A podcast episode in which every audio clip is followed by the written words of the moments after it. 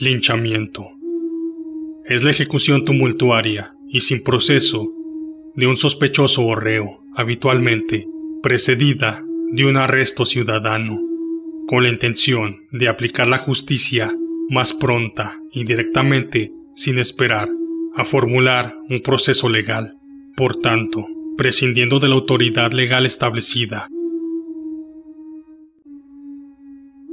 Sean todos bienvenidos a este Día de Muertos perpetuo.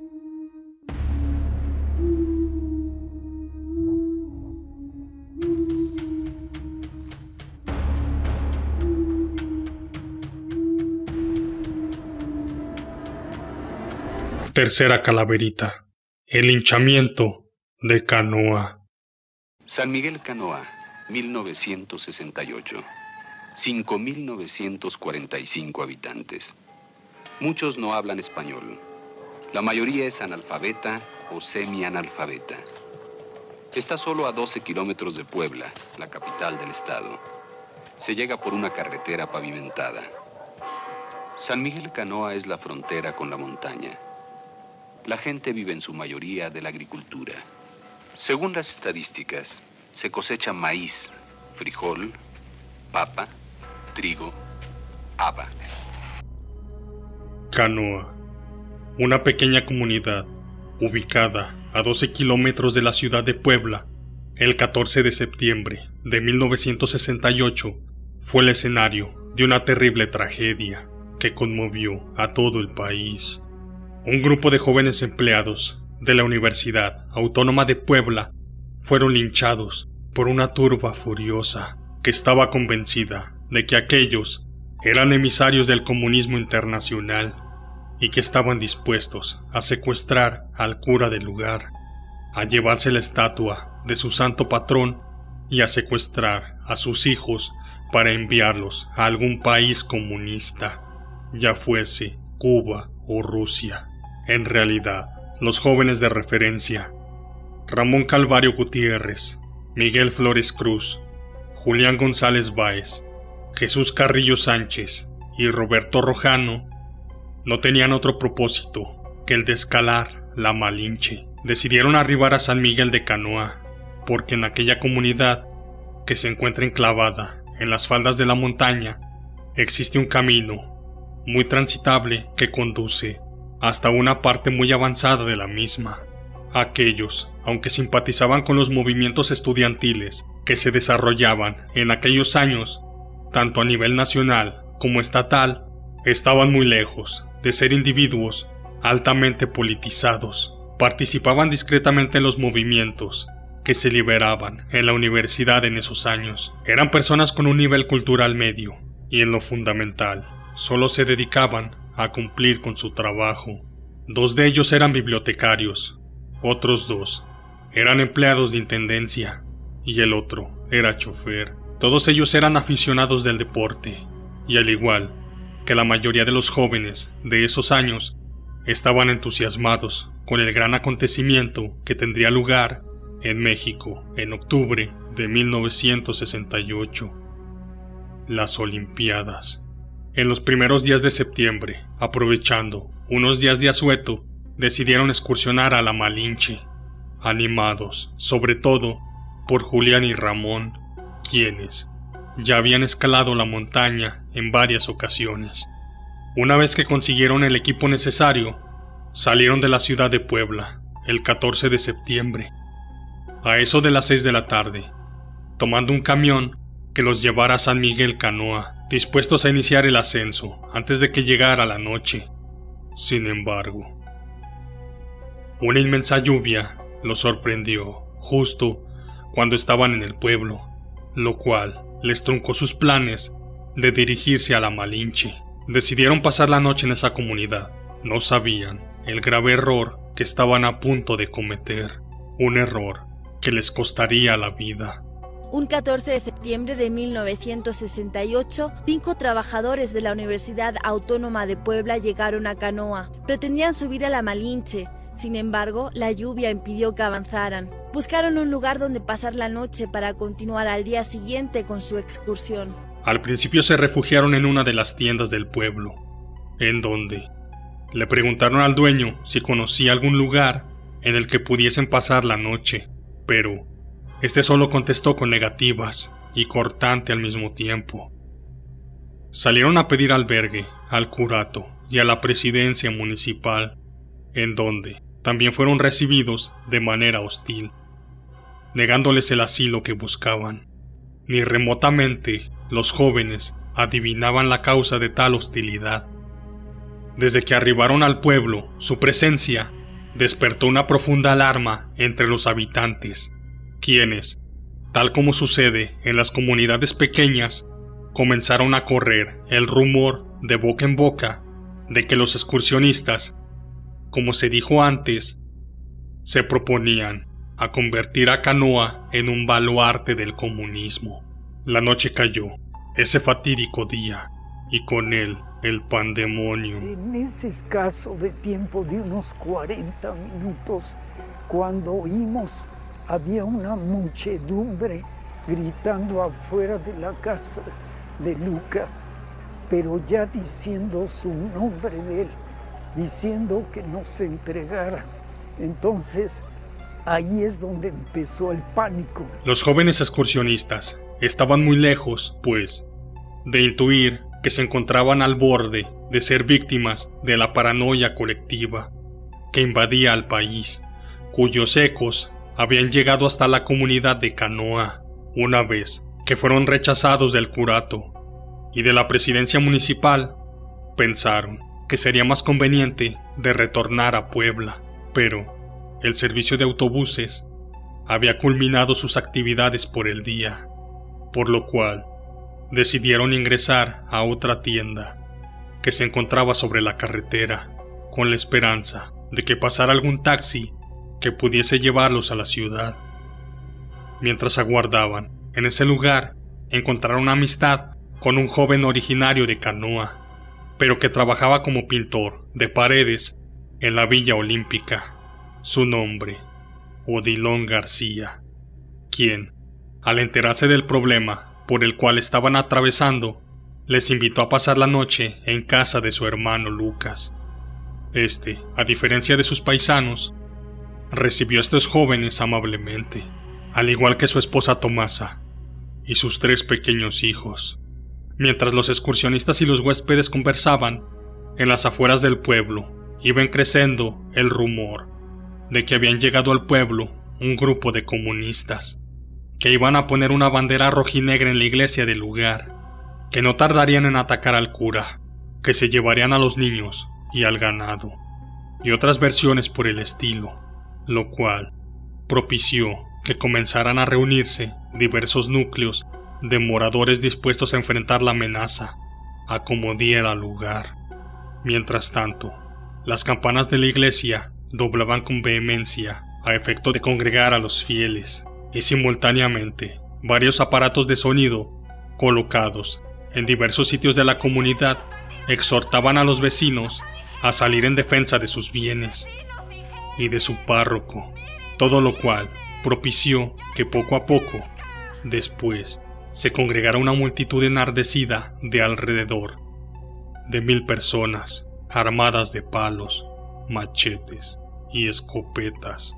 Con el sonar de las campanas inició la pesadilla para estos jóvenes. Solo lograron sobrevivir Julián González, Roberto Rojano y Miguel Flores, mientras que sus compañeros Jesús Carrillo y Ramón Gutiérrez fallecieron, así como Lucas García, el hombre del pueblo que les dio posada, y su amigo Dilón. Ellos también fueron asesinados a golpes. Estos no tardaron en llegar al sitio donde se hallaban los excursionistas, quienes, todavía a estas alturas, no obstante, que escuchaban la algarabía que imperaba en las afueras de la casa no presentían el pandemonium que tenía lugar en el pueblo. La turba llegó al hogar de Lucas García, exigiendo que le fuesen entregados los comunistas, y ante la resistencia de este, quien no titubeó un instante en defender a sus huéspedes, la multitud decidió destruir la puerta a hachazos, entrando precipitadamente a la casa. Aún en esas condiciones, Lucas continuó luchando enconadamente para evitar que los jóvenes fuesen lastimados, pero cayó herido mortalmente por el golpe de una pala, siendo el primero en caer masacrado. Minutos después, caían Jesús y Ramón, recibiendo una lluvia de machetazos, de hacha y varios disparos.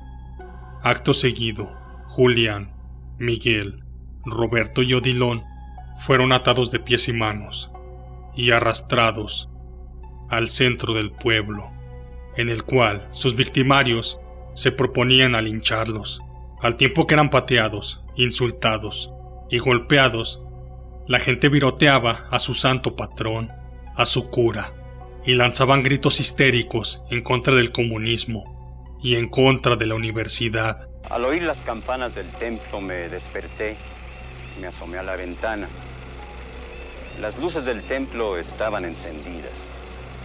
Vi correr a mucha gente por la calle.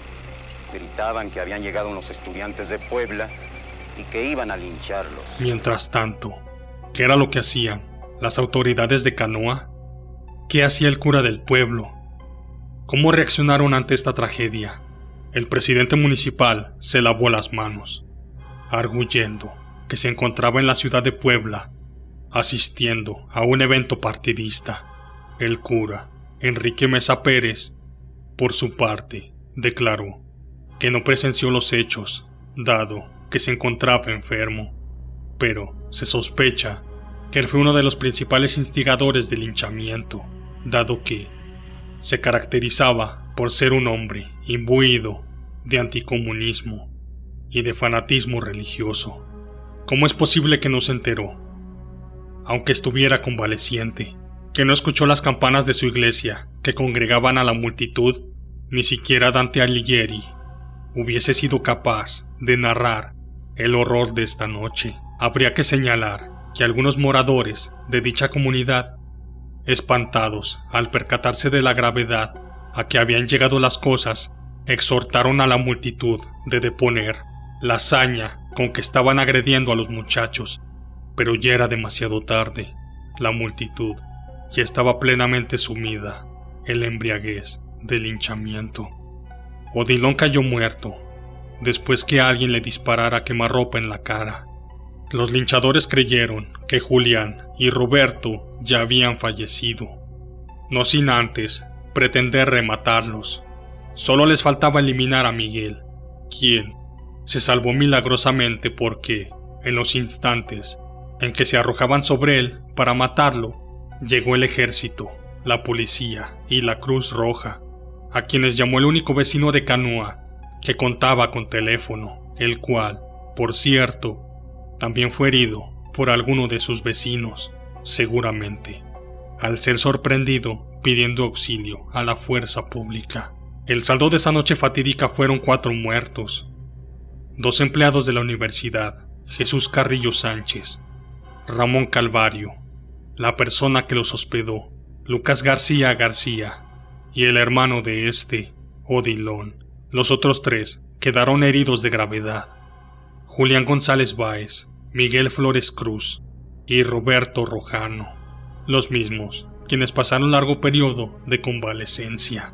Ramón Jesús y yo, todos pensamos en decirle a Dios, este, permítenos salir vivos de acá. Para mí cada día es un privilegio.